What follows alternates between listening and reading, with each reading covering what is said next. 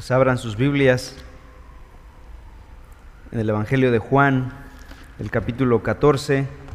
Estaremos estudiando en estos días venideros este pasaje. Estos domingos que vienen estaremos estudiando estos versículos del Evangelio de Juan, capítulo 14. Y he titulado a esta serie, pues de alguna manera exabrupta, no, no estaba dentro de nuestros planes predicar este pasaje, pero sí en los planes de Dios. Y Él es más sabio que nosotros y Él sabe más que nosotros, conoce nuestra vida y lo que necesitamos. He titulado a esta serie Consuelo en tiempos de coronavirus, basado en este pasaje de Juan capítulo 14, versículos del 1 al 14. Y la palabra del Señor dice así, si tienes tu Biblia, Ábrela por favor y leamos el capítulo 14, versículos 1 en adelante. No se turbe vuestro corazón. ¿Creéis en Dios? Creed también en mí. En la casa de mi Padre muchas moradas hay. Si así no fuera, yo os lo hubiera dicho. Voy pues a preparar lugar para vosotros. Y si me fuere y os prepararé lugar, vendré otra vez y os tomaré a mí mismo para que donde yo estoy, vosotros también estéis. Y sabéis a dónde voy, y sabéis el camino. Le dijo Tomás, Señor, no sabemos a dónde vas. ¿Cómo pues podemos saber el camino? Jesús le dijo, yo soy el camino y la verdad y la vida. Nadie viene al Padre sino por mí. Si me conocieseis, también a mi Padre conoceríais y desde ahora le conocéis y le habéis visto. Felipe le dijo, Señor, muéstranos al Padre y nos basta.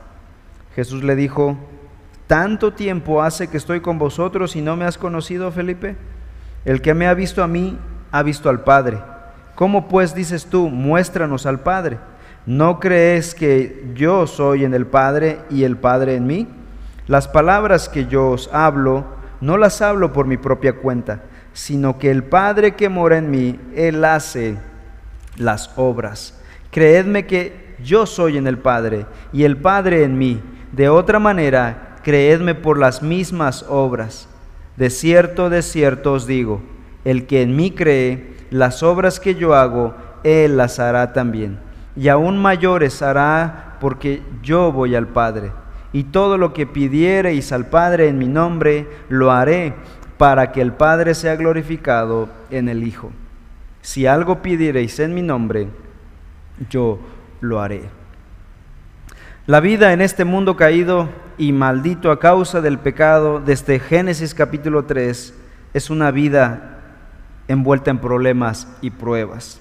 La escritura no esconde esta realidad y enfrenta las dificultades que ésta presenta. Enfrenta las dificultades de nuestra vida directamente. Dice en el Antiguo Testamento, el libro de Job, capítulo 14, versículo 1, el hombre nacido de mujer, corto de días y hastiado de sinsabores, dice el Evangelio de Juan, aquí en este libro eh, Jesús dice en el capítulo 16, versículo 33, en el mundo tendréis aflicción y luego en Hechos, el apóstol Pablo, acompañado de Bernabé, después de haber plantado estas iglesias en Asia Menor, les dijo a los hermanos, es necesario que a través de muchas tribulaciones entremos en el reino de Dios. Así que la Biblia no esconde la realidad del sufrimiento humano, la realidad de la tribulación humana, sino que la enfrenta directamente. Pero también la Biblia afirma que el Padre de misericordia, el Dios de toda consolación, nos consolará a cada uno de sus hijos. Dice 2 de Corintios capítulo 1 versículos 4 y 5. Él nos consuela en todas nuestras tribulaciones, para que podamos también nosotros consolar a los que están en cualquier tribulación por medio de la consolación con que nosotros somos consolados por Dios. Porque de la manera que abundan en nosotros las aflicciones de Cristo, así abunda también por el mismo Cristo nuestra consolación. También en 2 de Corintios capítulo 7, una frase del versículo 6. Dios consuela a los humildes. En el Antiguo Testamento, David fue un hombre experimentado en pruebas y en quebranto. Dice en el Salmo 23, en el versículo 4, aunque ande en valle de sombra de muerte, no temeré mal alguno, porque tú estarás conmigo. Tu vara y tu callado me infundirán aliento. El Espíritu Santo, el consolador que Jesús prometió enviar a su pueblo, también consuela a los cristianos. Dice Hechos capítulo 9, el versículo 31. Entonces las iglesias tenían paz por toda Judea, Galilea y Samaria, y eran edificadas, andando en el temor del Señor, y se acrecentaban, fortalecidas por el Espíritu Santo. Así que el Señor, el Espíritu Santo, también nos consuela. Jesús mismo, experimentado en quebranto, dice el profeta Isaías, la noche anterior en que él iba a ser crucificado, se dirigió a los discípulos, a los once, excepto Judas, ya había salido del aposento alto. Aunque la cruz era una realidad, el sufrimiento era una realidad inminente para Jesús, él en este pasaje está más preocupado por el sufrimiento de sus discípulos que el propio. Ya estaban angustiados los discípulos por la partida de su maestro, pero además él pronto se iría y ellos llorarían y se lamentarían, como dice en el capítulo 16. En este pasaje entonces Jesús va a consolar a sus discípulos en medio de esta prueba tan difícil que ellos están eh, eh, experimentando. El consuelo, dice Jesús, viene de confiar en su propia persona.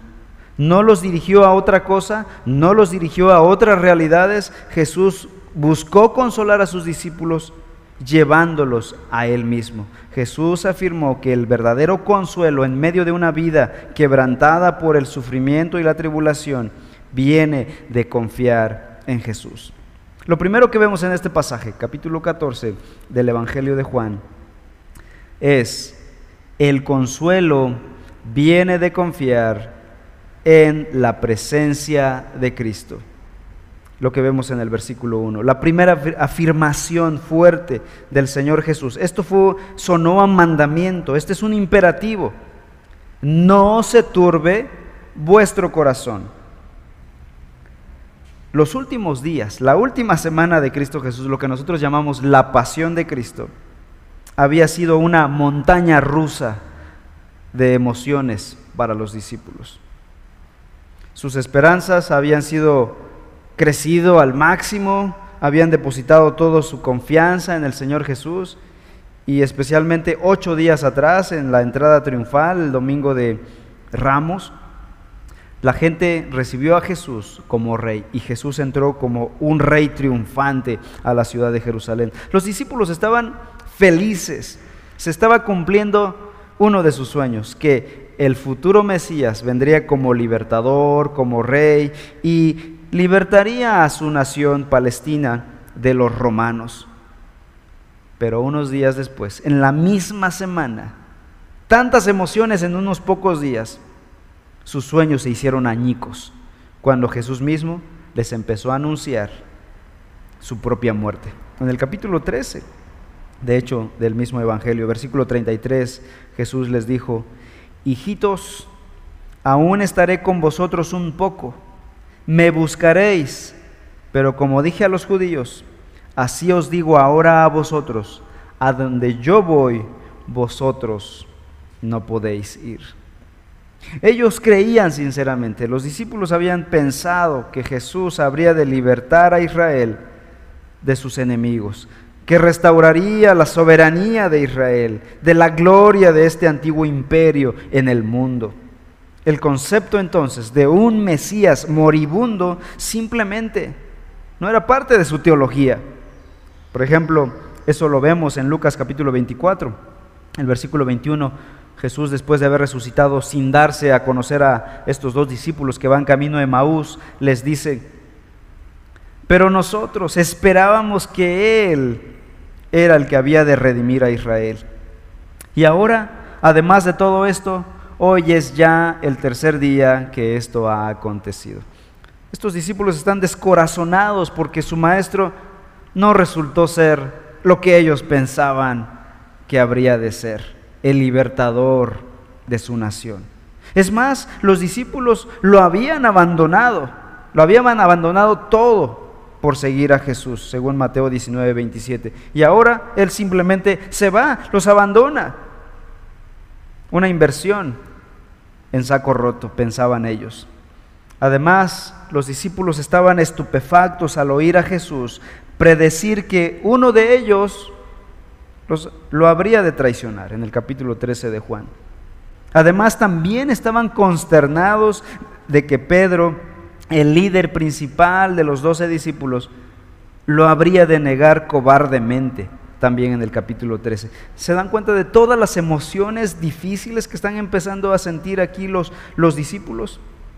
Estaban turbados, estaban angustiados, estaban preocupados, estaban tristes, estaban cabizbajos. El Señor los conocía bien después de tres años de vivir con ellos, de convivir con ellos sus rostros delataban su tristeza, aparte de que Jesús conocía los corazones. Así que en este pasaje Jesús, en el capítulo 14, Jesús se va a dedicar a consolar a sus discípulos y les va a decir, no se turbe vuestro corazón. La pregunta es, ¿por qué no habríamos de turbarnos? Mira cómo está el panorama, mira cómo está la situación. Te vas, al parecer vas a morir, no conocemos bien la historia, pero vas, parece que vas a sufrir. Estás diciendo que uno de nosotros te va a traicionar, que Pedro te va a negar. ¿Dónde quedamos? ¿Dónde quedó la promesa de que habrías de libertar a nuestro país, a nuestra nación? Nosotros hemos vendido nuestras propiedades, hemos abandonado nuestros hogares, nuestros negocios, y ahora resulta que te vas. Dime, dame una sola buena razón para no estar triste. Y yo creo que tú y yo muchas veces hemos estado en una situación así, donde todo pareciera ser que se ha venido abajo. Hemos invertido tiempo, esfuerzo, trabajo, corazón, hemos invertido dinero, hemos invertido muchas cosas, nos hicimos ilusiones, nos, nos dimos ideas y ahora todo se viene abajo. Y dices, ya no hay motivo para seguir adelante estás a punto de perder tus propósitos. ¿Y saben qué? El mundo en este momento está así.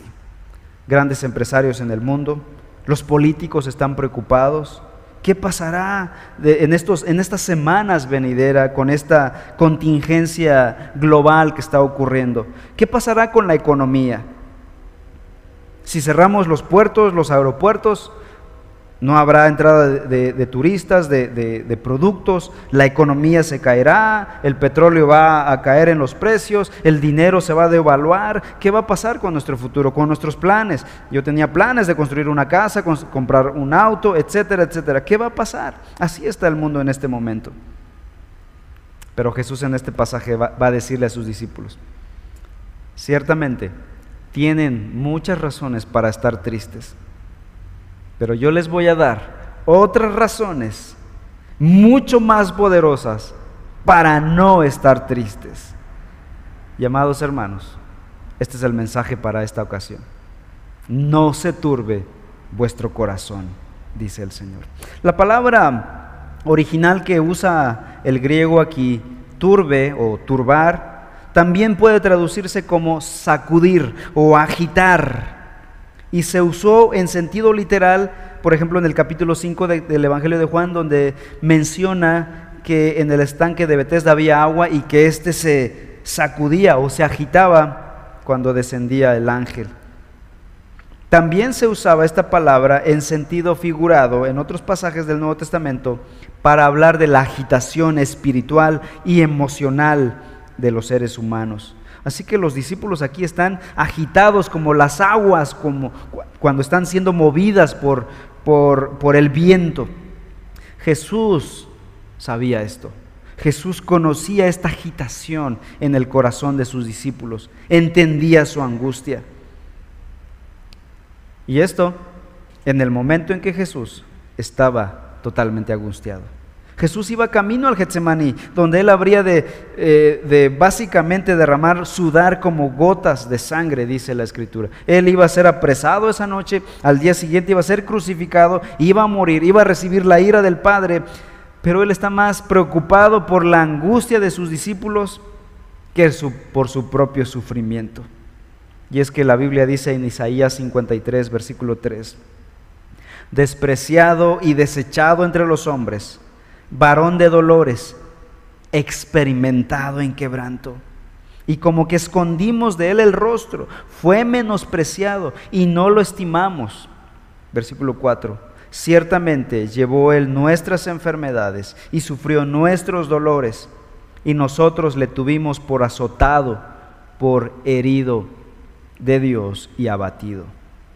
Y luego en el Nuevo Testamento, en Hebreos capítulo 4, versículo 15, dice la escritura, porque no tenemos un sumo sacerdote que no pueda compadecerse de nuestras debilidades, sino uno que fue tentado en todo según nuestra semejanza, pero sin pecado. Él sufrió, cargaría toda nuestra maldad y el Antiguo Testamento había profetizado que Él sería experimentado en quebranto. Y por eso estaba más preocupado por el dolor humano que por su propio dolor. Cuando Él fue a la cruz, estaba pensando en nuestros dolores, estaba cargando nuestras enfermedades, las pasadas, las presentes y las futuras. Así que este coronavirus no era, no era algo nuevo, no era una sorpresa en la mente de Cristo Jesús. Él cargó todas las enfermedades. No hay virus que se escapa al plan soberano de Dios. Y Él cargó todas nuestras debilidades, todas nuestras enfermedades, todos nuestros dolores. Dice, sigue diciendo el versículo 1, ¿creéis en Dios? Creed también en mí. Es decir, lo que yo les estoy diciendo es verdad, es fidedigno.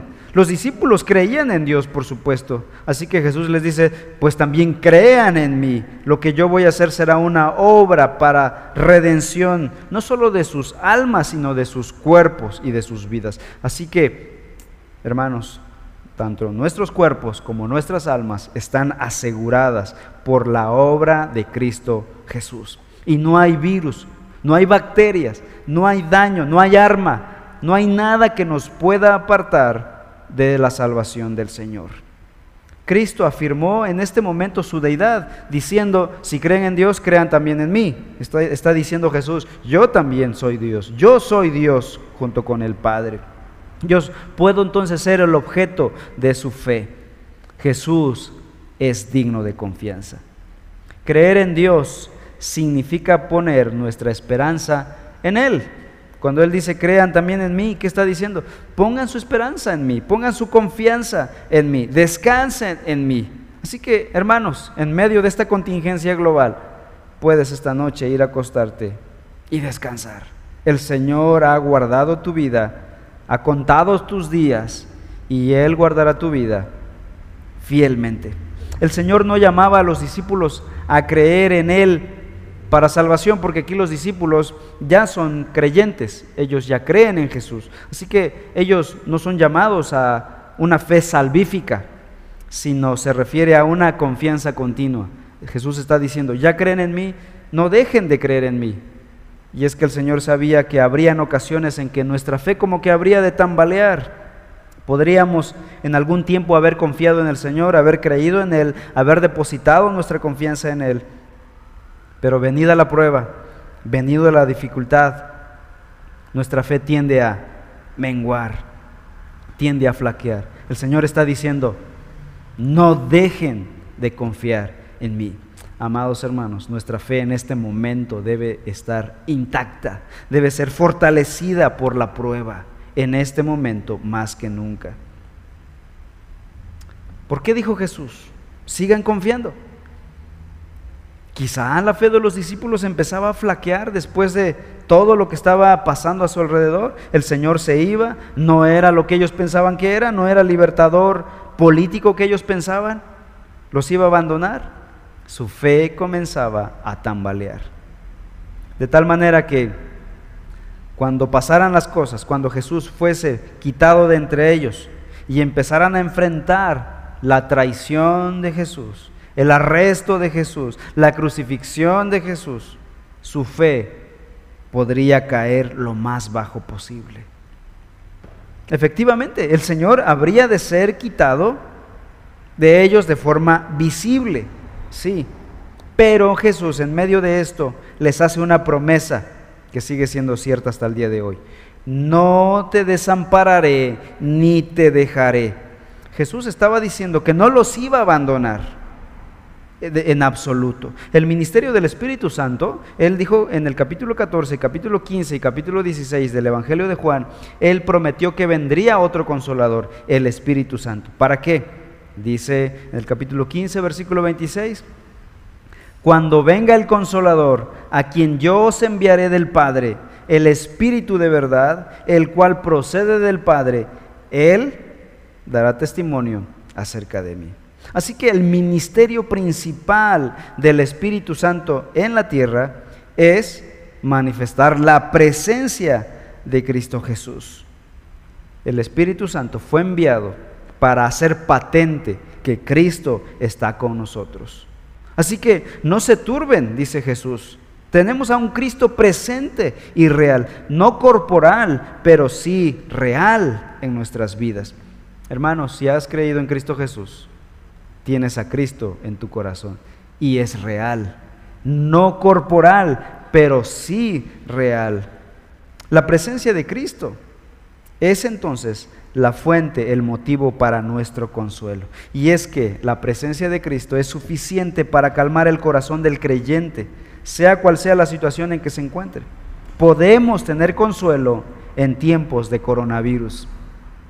Dijo el antiguo escritor puritano inglés John Owen, la presencia de Dios es suficiente para reprender toda ansiedad y miedo y para dar consuelo y alegría en medio de todas estas cosas.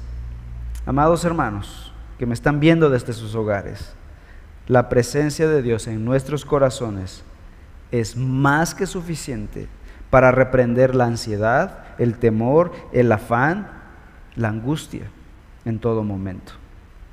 Entonces, en primer lugar, el consuelo viene de confiar en la presencia de Cristo. Pero sigamos leyendo el Evangelio de Juan capítulo 14. Los versículos 2 y 3 nos muestran que el consuelo viene de confiar en la promesa de Cristo. Versículo 2 dice la palabra de Dios así. En la casa de mi Padre muchas moradas hay. Si así no fuera, yo os lo hubiera dicho. Voy pues a preparar lugar para vosotros. Otra cosa para consolar a los discípulos fue la promesa de estar juntos otra vez. Está bien, sí me voy, pero estaremos juntos otra vez. Jesús solo iba a preparar lugar para sus discípulos. No se estaba ausentando, no era un abandono de sus hijos, sino se ausentaba corporal, pero su presencia espiritual continuaría con ellos por medio del Espíritu Santo. Jesús se iba para preparar lugar para su pueblo nos reuniremos nuevamente con Jesús en su gloria. Juan 17, 24 dice, Padre, aquellos que me has dado, quiero que donde yo estoy, también ellos estén conmigo, para que vean mi gloria que me has dado, porque me has amado desde antes de la fundación del mundo. Así que el Señor Jesús se fue, pero promete regresar y promete darnos algo, una mansión celestial, una morada celestial. Dice el Señor Jesús en el versículo 2, en la casa de mi Padre muchas moradas hay. La casa del Padre es otro nombre para el cielo, descrito en varias partes como un país, en Hebreos capítulo 11, versículo 6, debido a su amplitud una ciudad, Hebreos 12, 22, para enfatizar el gran número de habitantes, un reino, según Timoteo 4, 18, porque Dios es un rey, el paraíso también, según Lucas 23, 43, por su belleza indescriptible, y un lugar de descanso, Hebreos 4.1 en adelante, donde los redimidos descansarán por fin de sus pecados, descansarán de Satanás y del mundo. En Apocalipsis, quisiera que buscaras Apocalipsis capítulo 21, se da una descripción de estas moradas que Jesús fue a preparar para su pueblo. Versículo 3. He aquí el tabernáculo de Dios con los hombres, y Él morará con ellos, y ellos serán su pueblo, y Dios mismo estará con ellos como su Dios. El hecho de que haya muchas moradas es un, mensaje que significa que habrá mucho lugar para todos aquellos que el Señor ha decidido redimir. Sigue diciendo el capítulo 21, ahora el versículo 16. La ciudad, hablando de la nueva Jerusalén, era cuadrada, medía lo mismo de largo que de ancho. El ángel midió la ciudad con la caña y tenía 2.200 kilómetros. Su longitud, su anchura y su altura eran iguales. Era un cubo perfecto esta gran ciudad. En la unidad de medidas que usamos en el presente, es decir, nuestra medición moderna, eh, las medidas de esta ciudad, solamente la base tiene un poquito menos de 5 millones de metros cuadrados. Es decir, casi del tamaño de nuestro país, de México. Una ciudad del tamaño de un país. Y esto es simbólico de la grandeza de esta ciudad. Su altura se incrementa exponencialmente el doble para que todos habiten en ese cubo perfecto, inmenso. El lugar que está preparando el Señor Jesucristo entonces para los creyentes es magnífico, es magnánimo, es deslumbrante y es bello. La descripción que da Apocalipsis es eh, maravillosa. Dice el capítulo 21 de Apocalipsis, versículo 9, comienza la descripción de esta gran ciudad. Dice así la palabra de Dios. Vino entonces a mí uno de los siete ángeles que tenía las siete copas llenas de las siete plagas postreras y habló conmigo diciendo, ven acá, yo te mostraré la desposada, la esposa del Cordero. Y me llevó en el espíritu a un monte grande y alto, y me mostró la gran ciudad, la santa Jerusalén, que descendía del cielo de Dios, teniendo la gloria de Dios y su fulgor era semejante al de una piedra preciosísima, como piedra de jaspe, diáfana como el cristal. Tenía un muro grande y alto con doce puertas, y en las puertas doce ángeles y nombres inscritos, que son los de las doce tribus de los hijos de Israel. Al oriente tres puertas, al norte tres puertas, al sur tres puertas, al occidente tres puertas. Luego nos saltamos unos versículos. Seguimos en el capítulo 21 de Apocalipsis, versículo 18. El material de su muro era de jaspe, pero la ciudad era de oro puro, semejante al vidrio limpio. Y los cimientos del muro de la ciudad estaban adornados con toda piedra preciosa. El primer cimiento era jaspe el segundo zafiro, el tercero ágata, el cuarto esmeralda, el quinto ónice, el sexto cornalina, el séptimo crisólito, el octavo berilo, el noveno topacio, el décimo crisopraso, el undécimo jacinto, el duodécimo amatista. Las doce puertas eran doce perlas, dice el pasaje. Cada una de las puertas era una perla y la calle de la ciudad era de oro puro, transparente como vidrio. Y no vi en ella templo, porque el Señor Dios Todopoderoso es el templo de ella y el Cordero.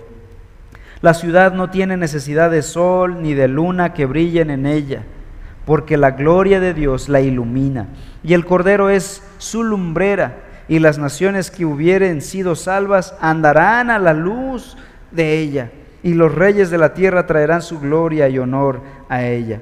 Sus puertas nunca serán cerradas de día, pues ahí no habrá noche. Y llevarán la gloria y la honra de las naciones a ella. No entrará en ella ninguna cosa inmunda o que hace abominación y mentira, sino solamente los que están inscritos en el libro de la vida del Cordero. Estas son las moradas que el Señor ha ido a preparar para su pueblo.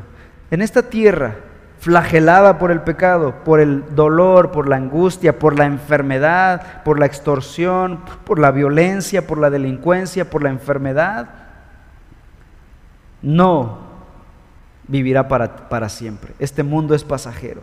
Viene la vida, vienen nuestras moradas eternas y son una belleza según Apocalipsis capítulo 21. De tal manera que el oro sirve para ponerla en el piso, dice la palabra del Señor. Y luego el Señor Jesús en Juan capítulo 14, el versículo 3, si me fuere y os prepararé el lugar, vendré otra vez y os tomaré a mí mismo, para que donde yo estoy, vosotros también estéis. Así que los discípulos que estaban afligidos por muchas cosas, por muchas razones, Jesús les dice, les voy a dar otras mejores razones para no estar turbados.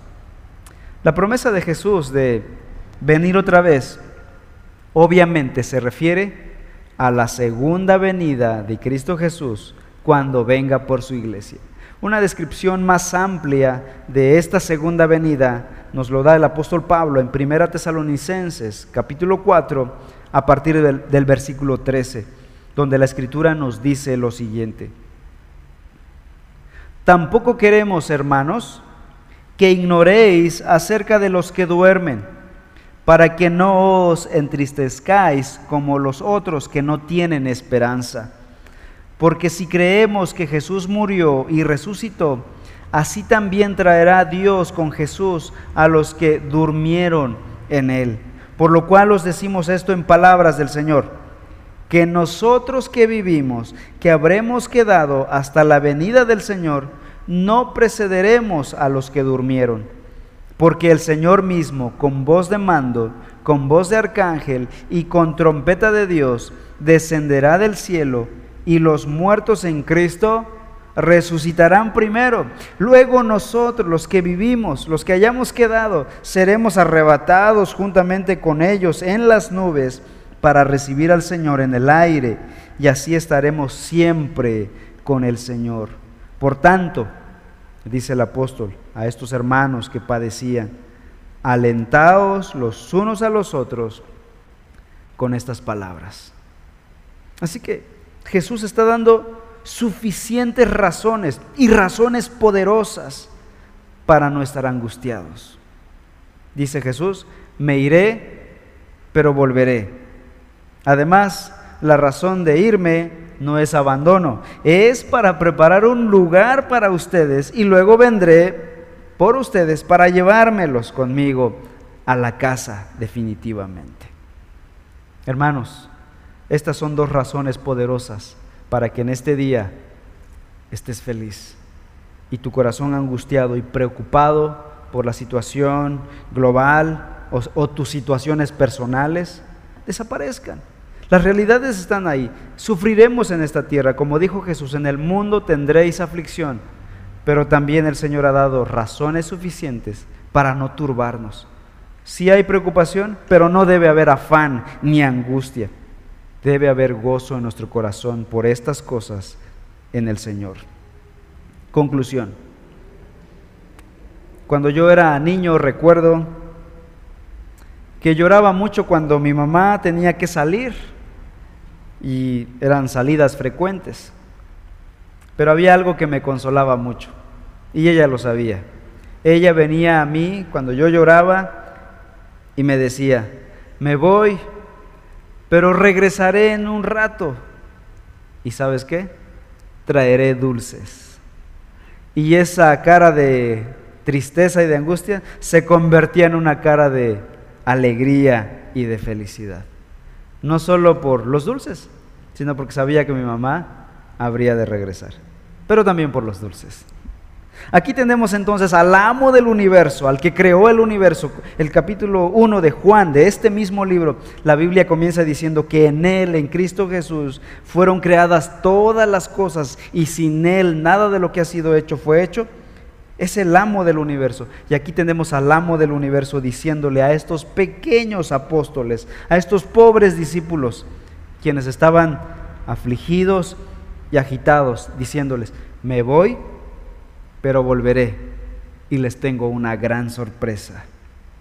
Así que, amados hermanos, hoy hay razones suficientes para no estar turbados, para estar gozosos en el Señor. El mundo sufre, el mundo gime, pero nosotros tenemos razones poderosas para estar gozosos. Y es la promesa del Señor y la presencia del Señor. Si el Señor permite, continuaremos con este estudio la próxima semana. Hay razones suficientes para estar gozosos. Oremos. Gracias, amado Dios, por la gran bendición que nos das de tener más razones para tener gozo, para tener esperanza, para tener fe, que razones para tener depresión, turbulencia, tristeza, tristeza y angustia. Gracias, Padre Celestial. Y todo gracias a la obra de tu Hijo Jesús en la cruz del Calvario. Y Él mismo nos prometió que se iría, pero volvería para llevarnos a su presencia. Gracias, Padre Celestial, por hacer esto con nosotros. Estamos en tus manos. Y Señor, bendice a tu pueblo, bendice a la iglesia. Hoy extrañamos estar juntos, tener comunión juntos de forma personal. Sin embargo, estamos unidos por tu Santo Espíritu. Y te pido que tu iglesia sea fortalecida en este tiempo de prueba, en este tiempo de angustia, en este tiempo de separación. Por favor, permítenos seguir ministrando a cada uno de los creyentes. Atrae a más personas, Señor, y tráelos a tus pies. Fortalece la fe de mis hermanos. Guarda la salud de cada uno de nosotros en medio de esta pandemia. Y te pedimos por nuestro mundo, Señor, nuestro mundo que se duele. Y rogamos tu gracia y tu misericordia. Consuela nuestros corazones, Señor. En el nombre de Cristo Jesús. Amén. Que Dios les bendiga, hermanos.